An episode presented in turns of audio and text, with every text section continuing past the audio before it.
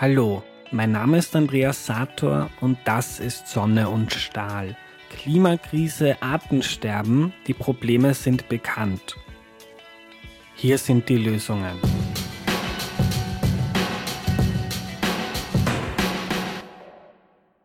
Danke an alle Freunde der Sonne. Ich spreche diese Folge vorab ein und bedanke mich dann kommende Woche wieder bei den neuen UnterstützerInnen.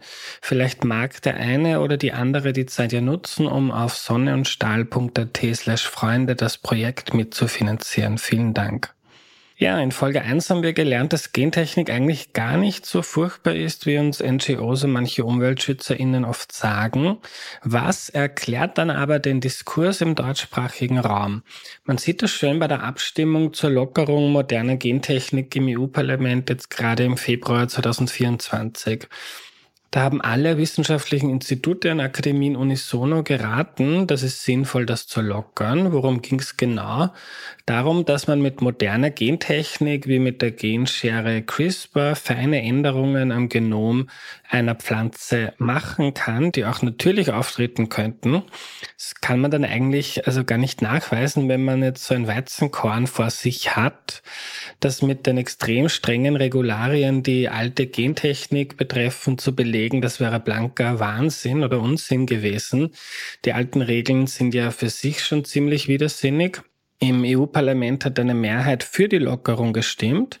Besonders aber die Abgeordneten aus Österreich sind da aufgefallen, dass sie gegen die wissenschaftlichen Empfehlungen gestimmt haben. Von allen EU-Abgeordneten war einzig und alleine Claudia Gamos von den NEOS die, die für die Lockerung gestimmt hat aus Österreich. Die Abgeordneten von der ÖVP haben dagegen gestimmt, die von der FPÖ genauso. Und die erwähne ich deshalb, weil die deutsche CDU und die AfD-Abgeordneten geschlossen für die Lockerung gestimmt haben. Wenn man sich dann die linken Parteien anschaut, also SPÖ bzw. SPD und Grüne beider Länder waren geschlossen. Dagegen bei den Grünen ist das nicht sehr überraschend. Interessant ist aber, dass die deutsche SPD und die österreichische SPÖ da auch in der Minderheit der europäischen Sozialdemokraten sind.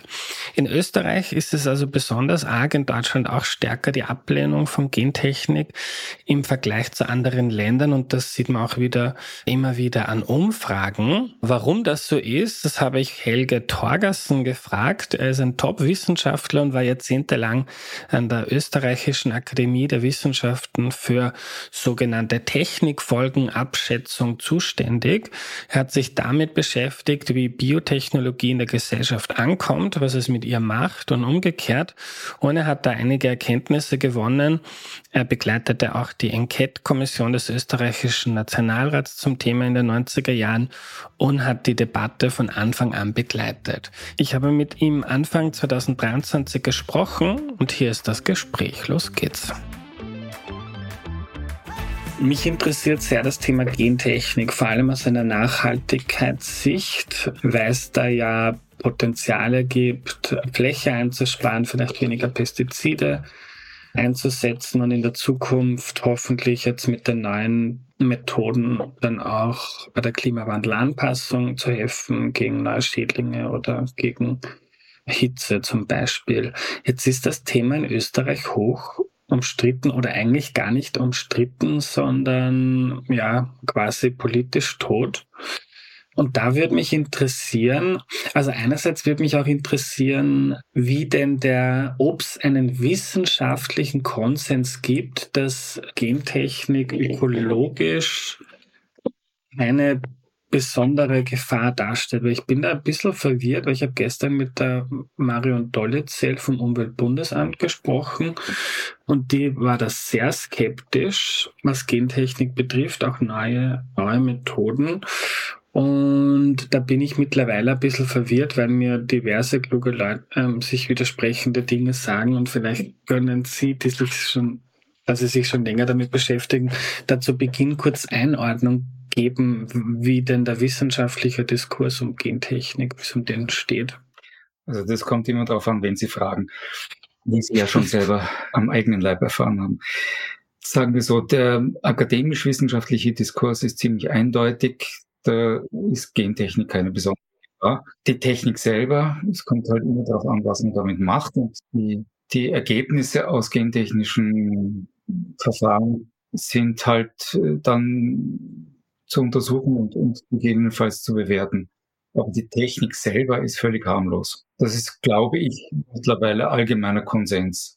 Es gibt natürlich Leute, die aus einer bestimmten Tradition herauskommen und die Gentechnik als solche als gefährlich einstufen.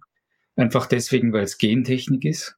Und ich glaube, das hat aber eher was mit, wie soll ich sagen, mit einer falsch verstandenen Risikokonzeption zu tun, nach der ähm, zunächst einmal bewiesen werden muss, dass kein Risiko besteht, bevor man irgendwas macht. Ich meine, das ist jetzt ein Pauschalvorwurf, aber es geht so ungefähr in die Richtung. Und das ist natürlich denkunmöglich. Das geht nicht. Also so quasi diese Idee, man weiß ja nie genau und darum lieber nicht. Womit ja. man ja ja, das ist äh, quasi jedes Handeln. Das Vorsorgeprinzip in, in, in Anschlag gebracht und das Vorsorgeprinzip ist, glaube ich, meiner Ansicht nach aber hier falsch interpretiert, weil es geht nicht darum, dass man etwas, wo ein Risiko nicht ausgeschlossen werden kann, sein lässt, sondern es geht darum, dass man sich von vornherein darüber im Klaren ist, dass Risiko, Risiken bestehen kann und dass ähm, versucht wird, ähm, Risikominimierung zu betreiben. Das ist so im, im Groben das, der Inhalt. In der EU-Interpretation kommt dann noch die Kosteneffektivität hinein. Da gibt's auch unterschiedliche Ansichten dazu. Aber das ist jetzt einmal so ungefähr die, die, die Baseline. Das Problem liegt meines Erachtens ganz woanders. Und das Problem lässt sich historisch ganz gut erklären. Das kam aus einer, aus der Umweltbewegung der 80er Jahre, die sich zunächst einmal in erster Linie gegen Atomkraftwerke gerichtet hat. Oder in den 70er Jahren schon. In Österreich lief das dann aber ins Leere, weil es keine Atomkraftwerke, wie man weiß, gibt. Nur an den, an den Rändern von, von Österreich. Und da hat sich das dann halt irgendwie festgefressen. Aber da, da war also irgendwie nichts mehr zu holen. Ähnliche Entwicklungen hat es in Deutschland gegeben. Da gab es zwar Atomkraftwerke, aber der, der weitere Ausbau war, war doch sehr eingeschränkt. Und dann kam die nächste sogenannte Großtechnologie mit der Gentechnik. Und die geriet dann in, ins Kreuzfeuer der Kritik. Am Anfang ging es da in erster Linie um, um Anwendungen an Tieren und damit unweigerlich auch am Menschen. Das war so in den 70er Jahren die, die große Befürchtung. Das ist die Menschenzüchtung wie sich das dann doch ein bisschen schwieriger erwiesen hat, als es am Anfang erschienen ist, kam dann auch die Pflanzenzüchtung dran. Ich kann mich noch gut erinnern, dass Ende der 70er Jahre das Argument ging, ja, Gentechnik bei Tieren und Menschen, das ist ganz pfui, aber bei Pflanzen, da gibt es ja große, große Potenziale. Und dann kam aber auch die, die Anwendung der, der Kritik auf Pflanzen. Und dann war das ein völliges No-Go in den 80er und 90er Jahren. Und Sie wissen, es gab einmal eine Volksbefragung zum Thema Gentechnik und das war das zweite, äh, oder Volksbegehren, das war das zweite erfolgreichste in Österreich. Die Kampagne im Vorfeld war, sagen wir mal, ja, nicht immer von Sachstand getragen, auf beiden Seiten im Übrigen. Es hat Anfang der 90er Jahre im österreichischen Parlament eine Enquete-Kommission gegeben, die erste und einzige dieser Art zum Thema Gentechnik. Da wurden auch wieder alle Argumente herausgeholt und gegeneinander gestellt. Und es kam aber irgendwie nie zu einem, zu einem Konsens, weil Gentechnikgegner waren eigentlich nicht zu einem Kompromiss bereit, für bestimmte Anwendungen oder die meisten für bestimmte Anwendungen gentechnische Verfahren zuzulassen, sondern da war Gentechnik an sich böse. Und die sogenannten Befürworter, wie das damals hieß, die fühlten sich sofort in ihrer wissenschaftlichen Freiheit eingeschränkt und waren dann auch nicht mehr bereit, irgendwelche Diskussionen zu führen. Also die Fronten waren total verhärtet. Und dann ist das Ganze aber irgendwie eingeschlafen, weil es uninteressant geworden ist letztlich. Die Risiken der Gentechnik, die, die geistern also immer noch herum.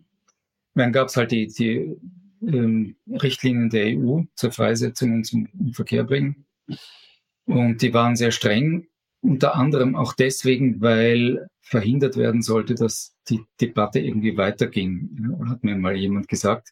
Außerdem war das ein Abgleich mit den Franzosen. Die Franzosen hatten dann freie Hand bei den Atomkraftwerken und stimmten im Gegenzug dazu, dass äh, die Gentechnik halt strenger reguliert werden soll. Also das, das sind so EU-Kolor-Geschichten. Ja. Ob das stimmt, weiß ich nicht. Mhm. Aber es ist plausibel. Jetzt eine, eine Zwischenfrage. Die, die Umweltbewegung, die nach der Atomkraft quasi eine neue wenn man es zynisch sagen möchte, neue Beschäftigung oder neue Rechtfertigung für ihre Existenz äh, ja, findet so in der Gentechnik. Aber es ist, es gibt mhm. auch personell einfach Kontinuitäten. Man hat sich ein anderes Gebiet gesucht. Entschuldigung, ich habe es unterbrochen. Okay, okay, aber äh, jetzt unabhängig der Motive, da gibt es die Umweltbewegung, die da trommelt. Da, warum findet das dann gerade in Österreich und im deutschsprachigen Raum dann seinen Weg in die breite Masse, weil die Umweltbewegung trommelt ja manchmal wegen Dinge, zum Beispiel auch über den Bodenverbrauch in Österreich, aber da löst das jetzt keine breite Bewegung in der Bevölkerung oder unter den Bürgermeistern aus. Warum gerade da? Gute Frage. Da haben sich viele kluge Leute den Kopf zerbrochen. Wenn Sie jetzt Bodenverbrauch ansprechen, ist der große Unterschied, dass beim Bodenverbrauch eben sehr viel mehr Leute betroffen sind, wenn man den einschränken würde. Während bei der Gentechnik ist das halt, ja, wen kümmert es? Außer ein paar Landwirte vielleicht. Warum das in, in, den deutschsprachigen, in der deutschsprachigen Schweiz übrigens genauso? Da gibt es einen, einen, einen, großen Unterschied zwischen der romanischen und der deutschsprachigen Schweiz. Die, die Deutschschweizer sind da äh, wesentlich kritischer als die, die französischsprachigen. Aber es kann ja wohl nicht mit der Sprache zu tun haben. Ich glaube, es sind da ziemlich, wie soll man sagen, tiefsitzende Geschichten. Eine Geschichte ist, geht sicherlich auch zurück auf, auf die Nazi-Zeit und die Eugenik-Experimente der Nazis. Und da ist, sind die Deutschen halt besonders hakelig und besonders empfindlich. Muss ja jetzt nicht unbedingt auf die Schweizer und Österreicher zutreffen. Aber es ist halt ein Kulturraum. Andere Geschichte ist, ich meine, das sind jetzt lauter Spekulationen, ja, so, so quasi philosophisch. andere Geschichte ist die, die tiefe Verankerung in der deutschen Romantik. Und wenn Sie die Geschichte des 19. Jahrhunderts einmal sich so vor Augen führen, dann haben immer Phasen von romantischen Bewegungen sich abgewechselt mit Phasen von, sagen wir, rationalistischen. Und Gentechnik-Gegnerschaft und die damit verbundene zurück zur Natur und Naturromantik ähm, hat also viele Anklänge an auch ins 19. Jahrhundert. Jetzt unabhängig davon, ob das berechtigt ist oder nicht oder ob das äh, sinnvoll ist. Es geht einfach nur um eine, sagen wir, eine geistige Tradition über, über Jahrzehnte oder Jahrhunderte hinweg. Könnten Sie diese Tradition noch ein bisschen beschreiben? Zum Beispiel in England ist die rationalistische Tradition eben immer viel stärker gewesen. In Frankreich im Übrigen auch. Und erstaunlicherweise ähm, gibt es eine Parallele und das ist Skandinavien, insbesondere Norwegen. Und da habe ich ein bisschen Einblick, eben auch, weil ich Leute dort kenne und die, die Sprache rede. Und die Norweger und die Österreicher sind die einzigen Länder, in denen Gentechnik gekoppelt war, also per Gesetz an das Vorsorgeprinzip, schon, schon sehr früh. Und in Norwegen noch äh, die nachhaltige also nachhaltige Entwicklung. In Österreich ist es allerdings dann so verstanden worden, dass, wie gesagt, das Vorsorgeprinzip so interpretiert worden, dass was jetzt Risiken beinhalten könnte, das sollte man sein lassen. Also eine sehr restriktive Geschichte, die sich aber im Wesentlichen nur auf die Gentechnik beschränkt hat und andere Sachverhalte davon eher, eher nicht betroffen waren. Also es ging in Österreich in erster Linie darum, Gentechnik fernzuhalten. Und da wurden halt verschiedene Argumentationslinien verfolgt, auch in der Politik.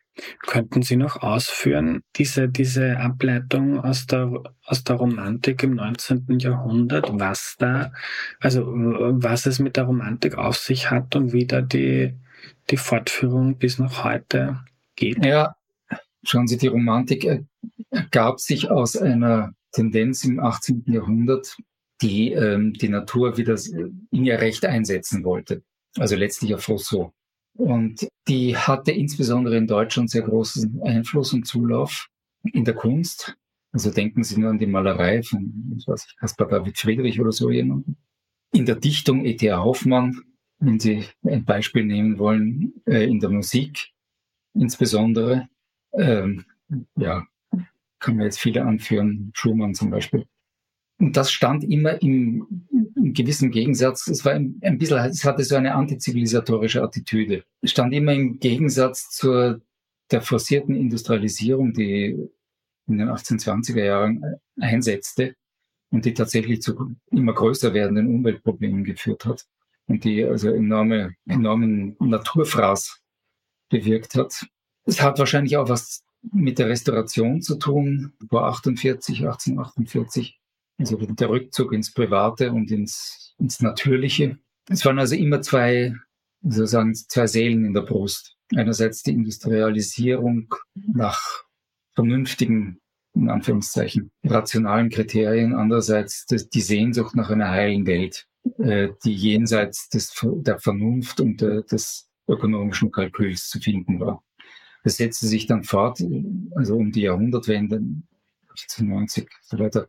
Da gab es so ähm, naturverbundene Bewegungen, zum Beispiel eine Zeitschrift Die Gartenlaube, die ähm, so ein, ein Naturbild verfolgte, das eben romantisiert war und im Übrigen mit der tatsächlichen Natur, die man draußen vorgefunden hat, nicht viel zu tun hatte. Aber das waren halt Vorstellungen von, von einer personalisierten und animierten Natur. Also die Natur wurde dann eben ein, ein, ein Wesen. Ne? Ich meine, solche Ausläufer kriegen sie dann noch mit etwas verballhornter und lächerlicherweise in dem im Jahr natürlich Schweindel, dass eben diese, diese Sehnsucht bedient von einer, einer unberührten, bäuerlichen, im Gegensatz zur industrialisierten Lebensweise, die im Einklang mit der Natur steht. Wie gesagt, das hat jetzt nichts damit zu tun, ob äh, Umweltschutz und, und bestimmte Maßnahmen und, und Naturerhalt und der Kampf gegen Flächenversiegelung und, und, und, und, ob das jetzt sinnvoll ist oder, oder tatsächlich notwendig, um eben der Menschheit das Leben zu ermöglichen überhaupt. Ja. Das sind zwei verschiedene Dinge. Da geht es einzig und allein um die Vorstellung einer unberührten und in sich im Einklang stehenden Natur, der der Mensch wieder zugehörig werden soll woraus man dann auch ableiten kann, so Jetzt nicht nur beim Ja natürlich Schwindel, es ist ja allgemein so, dass so auf die Natürlichkeit von Lebensmitteln in der Werbung sehr ja, geachtet wird und dass so, man möchte keine Chemie zu sich nehmen und Chemie, also Chemie ist dann alles irgendwie böse und, und die, ein tolles Buch geschrieben, Landverstand, ist ein Journalist und der beschreibt da, dass man sich eigentlich weniger von der Chemie fürchten muss und mehr von der Natur, wo es ganz viele Viren, Bakterien und Pilze gibt, die den Menschen eigentlich ja, ich meine, die, die Menschheit hat jahrtausende lang einen Kampf gegen die Natur geführt, eben aus Überlebensinteresse. Das hat sich jetzt ein bisschen umgekehrt und jetzt schlägt halt die Natur wieder zurück, wenn man die Natur als Wesen sich vorstellt. Ja, ja, ich meine, irgendwelche Heilmittel, die rein natürlich sind und dann Belladonna enthalten oder sowas. Also Tollkuchen. Oder ähm, Alpha-Amanitin klingt zwar sehr chemisch ist, aber der Knollenblätterpilz gibt. Und der ist auch rein natürlich. Und ich habe den Eindruck, dass da einiges zusammenkommt jetzt auch bei der Gentechnik, so diese Vorstellungen von Natürlichkeit, dann auch so diese, ich weiß nicht, ob das in Österreich, also wahrscheinlich ist es sicher mehr als in den USA oder in Großbritannien, so diese Antipathie zu Konzernen, dazu so großen anonymen Konstrukten, dann ist es auch so ein bisschen etwas, das, also es kommt so aus dem Ausland, die ausländischen Biotech-Konzerne. Also das verbindet irgendwie so mehrere Dinge, die viele in Österreich ja ablehnen, wo es mich dann auch nicht so überrascht, dass das dann am Ende des Tages zu der Politik führt, die wir sehen in Österreich oder gesehen haben. Das ist auch eine vielschichtige Geschichte, die ja, erstens mal hat das natürlich was zu tun mit Kapitalismuskritik. Also es kommt aus einer linken Ecke, aber nicht nur. Und das Erstaunliche ist, und das hat mich schon in den 1990er Jahren ein bisschen besorgt gemacht, es kommt durchaus auch aus einer rechten Ecke. Und zwar, ähm, dass alles, was eben aus dem Ausland kommt, was irgendwie nach Globalisierung riecht, was ähm, nicht heimisch ist, nicht heimatverbunden, das ist böse. Und das hat durchaus auch Anklänge an so eine Blut- und Boden-Ideologie. Man sieht das ja auch in der letzten Zeit, dass das zum Teil nahtlos ineinander übergehen kann. Weil äh, zum Beispiel, wenn man jetzt schaut, die Leute, die dann in, in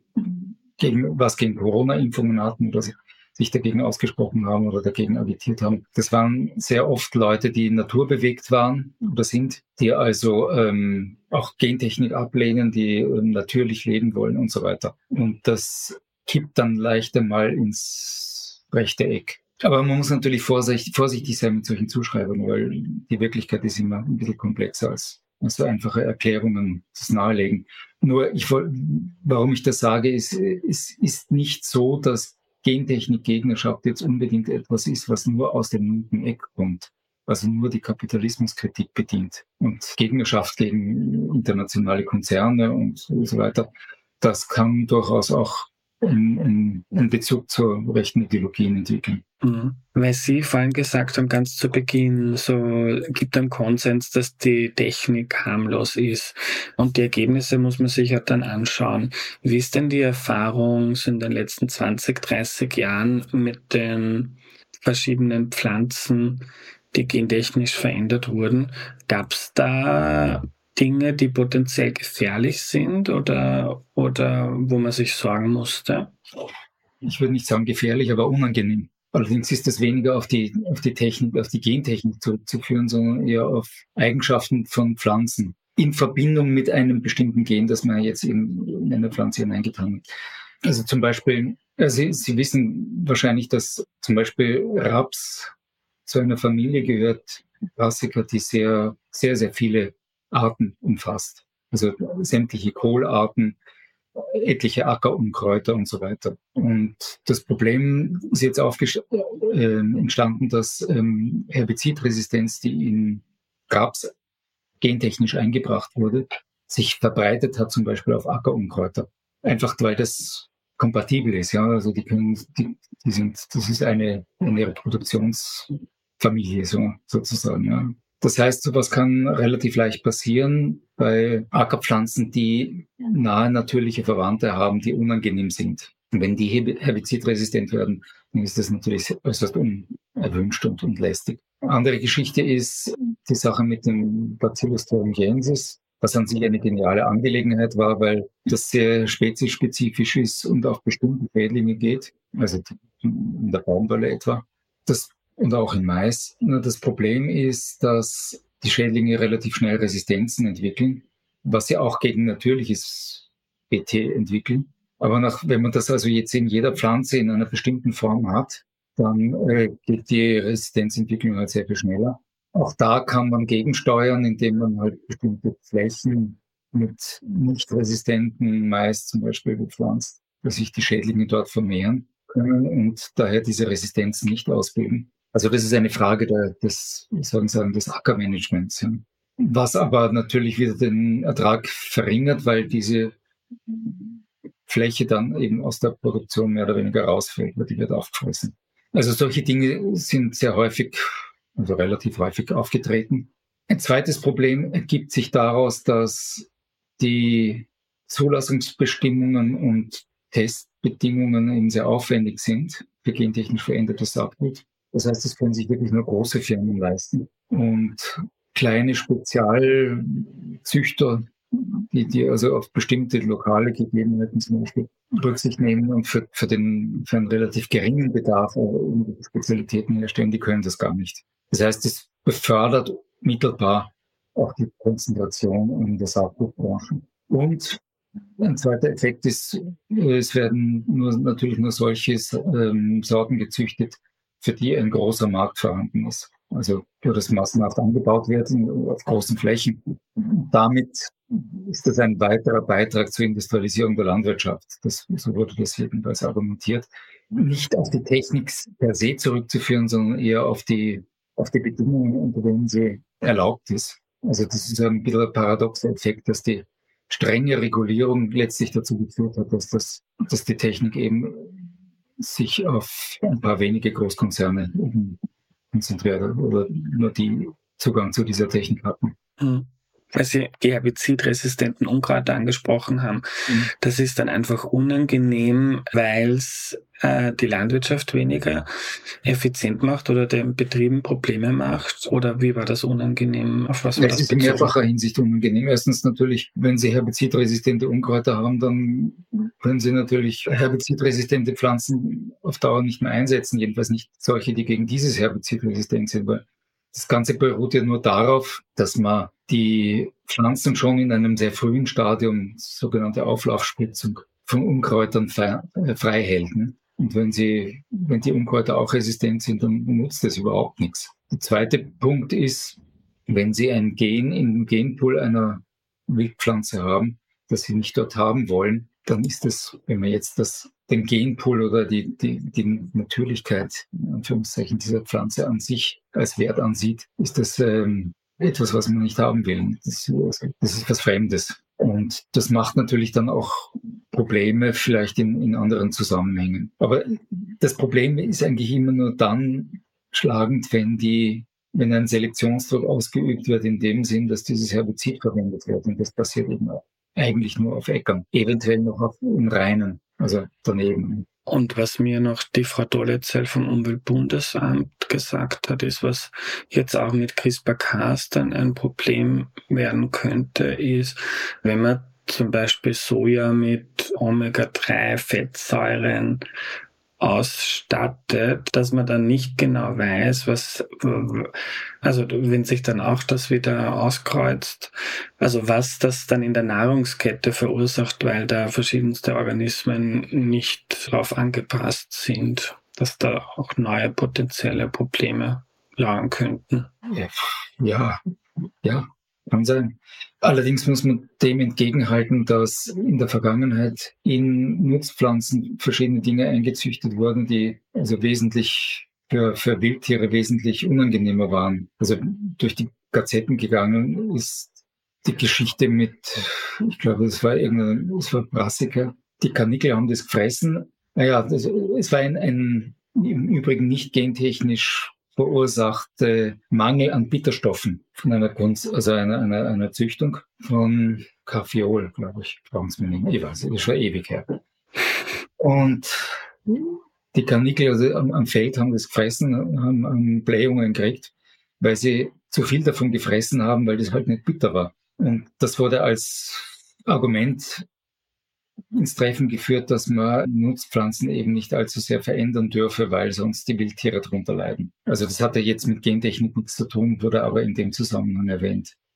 Ja, kann, kann passieren, aber das dann, mit dem Argument könnte man eigentlich die ganze Landwirtschaft aufgeben. Weil das, was die, was ähm, moderne, massenhaft produzierte Feldfrüchte alles enthalten, das ist, also, ja, das Allerwenigste von dem ist tatsächlich daraufhin geprüft, ob das irgendwelche Wildtiere äh, in der Nahrungskette irgendwas macht. Also. Das ist so, also, das war dann für mich sowieso auch schwierig, weil es gibt ja auch einige peer-reviewte Metastudien, wo, wo die Ergebnisse waren, dass die Erträge durch, durch Gentechnik gesteigert werden konnten, die ähm, Einkommen der Bauern, natürlich auch der, der Unternehmen, die da beteiligt sind, dass auch der Pestizideinsatz zumindest auf bestimmte Zeit zurückgegangen ist, dass zum Beispiel in Indien bei der Baumwoll beim Baumwollanbau, dass viele ArbeiterInnen weniger Pestiziden ausgesetzt sind und damit gesundheitlichen Problemen, was ja auch nur logisch ist dann.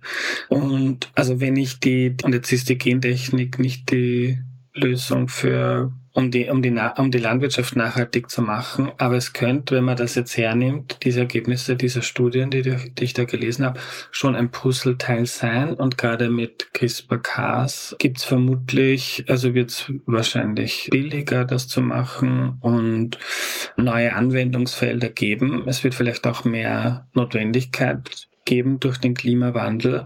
Und dann wirken diese Nachteile oder Risiken, die es gibt, für mich äh, relativ klein, wenn ich es im Vergleich ziehe zu welche anderen Umweltschäden wir verursachen durch die Landwirtschaft, aber auch durch Zubetonieren der Landschaft, durch unsere Mobilität und was weiß ich noch, ähm, wo wir ja auch bereit sind, gewisse Nebenwirkungen in Kauf zu nehmen. gebe ich Ihnen völlig recht. Man braucht, ich glaube, man muss ein bisschen die Kirche im Dorf lassen. Also unser gesamter Lebensstil ist natürlich alles andere als nachhaltig. Und wenn wir jetzt nur mal die, die Landwirtschaft herausnehmen, weil das ist ein wesentlicher Faktor für den Klimawandel. Was mir an der ganzen Diskussion über die Gentechnik die längste Zeit schon ziemlich am Nerv gegangen ist. Ich hatte immer den Eindruck, da wird mit richtigen Argumenten der falsche Baum angebellt, weil das ähm, vielleicht nicht der Weisheit letzter Schluss ist, wenn man herbizidresistente Feldfrüchte im großen Stil anbaut und dann zwar die Möglichkeit hat, weniger Herbizide zu verwenden, aber in der Praxis wird es halt nicht so gehandhabt, weil in der Praxis schmeißt man halt drauf, was geht, weil es ist eh wurscht, vor allem wenn die Herbizide billig sind. Dann hat das weniger mit der Gentechnik zu tun, als mit der Art und Weise, wie, wie halt die Anbaubedingungen sind. Und wenn man das gescheit macht, hat man wahrscheinlich äh, Chancen, wesentlich schonender große Mengen zu produzieren, als mit herkömmlichen industrialisierten Techniken. Also gegen die Gentechnik wurde argumentiert mit der industrialisierten Landwirtschaft im Wesentlichen oder mit, mit einigen Eigenschaften dieser Landwirtschaft, die aber, die es aber ohne Gentechnik genauso gibt. Also die Gentechnik hat da eigentlich gar keinen, gar keinen ursächlichen Einfluss drauf. Sie passt sich nur da ein. Nicht? Also da werden eben die Sorten gezüchtet, die in eine industrialisierte Landwirtschaft passen. Man könnte natürlich auch andere Sorten züchten, die vielleicht in die industrialisierte Landwirtschaft nicht passen oder die diese Landwirtschaft äh, etwas verändern. Aber das ist nicht passiert, einfach deswegen, weil die, äh, weil es dafür keinen Markt gibt. Also ansetzen müsste man nicht bei der Technik, bei der Gentechnik, sondern ansetzen müsste man bei der Bedingungen, unter denen Landwirtschaft passiert. Und das, das war ein Argument. Da, das, wie könnte da ein Weg? Mhm. Das habe ich äh, versucht, irgendwie in die Debatte reinzukriegen, aber das ist mir offensichtlich nicht gelungen. Das war nämlich auch, und, und wie? auf EU-Ebene war das immer ein, ein Problem, weil es natürlich sehr starke Beharrungstendenzen gerade in der Landwirtschaft gibt. Und die Leute waren überhaupt nicht erfreut, wenn da jetzt das Argument gekommen ist, ja, die Gentechnik ist es nicht, sondern die industrialisierte Landwirtschaft selber und ihre Bedingungen. Und das wollte man dann nicht hören. Man war froh, dass man irgendwie mit der Gentechnik irgendeinen Rückelknamen hatte. Ja. Was wäre denn eine, ein Rahmen oder Bedingungen in der Zukunft, damit man Gentechnik vielleicht auch alternativ einsetzen kann? Jetzt auch im Hinblick auf die Regulierung von CRISPR-Cas. Was wäre denn so ein, ein Rahmen, wo man mehr positive Potenziale für eine nachhaltigere Welt der Gentechnik nutzen kann? Das können Sie nicht an einzelnen Techniken festmachen. Das können Sie nur in einer gemeinsamen Agrarpolitik festmachen. Da muss, da müsste der Hebel sein. Es geht schon in einigen Bereichen in die richtige Richtung. Ja, also es gibt schon Ansätze dazu. Also ich, ich glaube, inzwischen ist man auch aufgewacht und hat, hat gesehen, so kann es nicht weitergehen.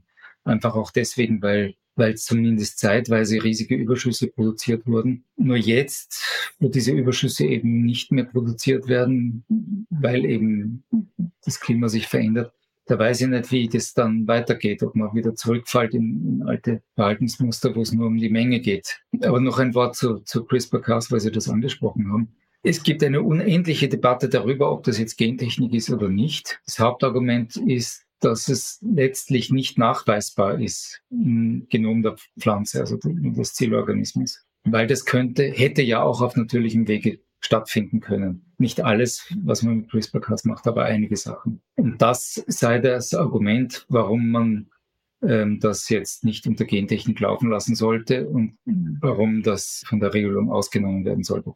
Halte ich für eine hanebüchene Geschichte, weil natürlich ist das Gentechnik. Und wenn man was gegen Gentechnik hat, dann hat man auch was gegen CRISPR-Cas ob das jetzt nachweisbar ist oder nicht. Das Problem ist natürlich, wie man das sanktioniert, wenn man es nicht nachweisen kann. Also es ist eine eher praktische Frage. Nur ganz allgemein, das ist ein, ein, ein Werkzeug, mit dem sehr viel gezieltere Veränderungen möglich sind, die schneller gehen, die sicherer sind, die weniger kosten, die äh, wo auch mehr möglich ist letztlich. Das ist einfach eine, eine Weiterentwicklung von, von alten Methoden. Und ich glaube nicht, dass man auf Dauer verhindern kann, dass diese Methoden auch in der Praxis Anwendung finden. Das ist eine praktische Frage.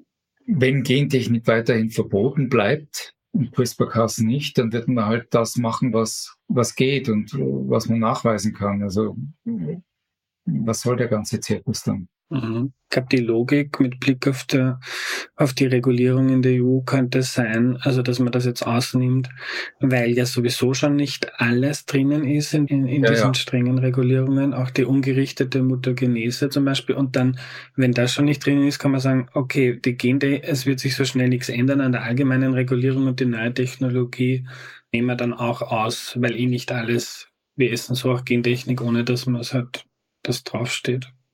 Ja, ich meine, die, die, die Mutagenese ist ein eigenes Kapitel.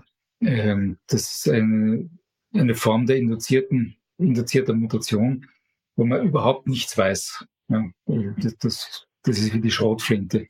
Man hat keine Ahnung, wo was hingeht und man muss dann halt hinterher schauen, was, was äh, oder rausselektieren, was, was einem passt. Also ich habe nie verstanden, warum das jetzt äh, weniger schädlich sein soll als Gentechnik. Aber gut, das Argument war immer, weil man damit schon lange zu tun hatte. Aber das heißt ja nicht, das ist ja keine ursächliche Begründung. Also es ist kein Argument in meinem Sinn.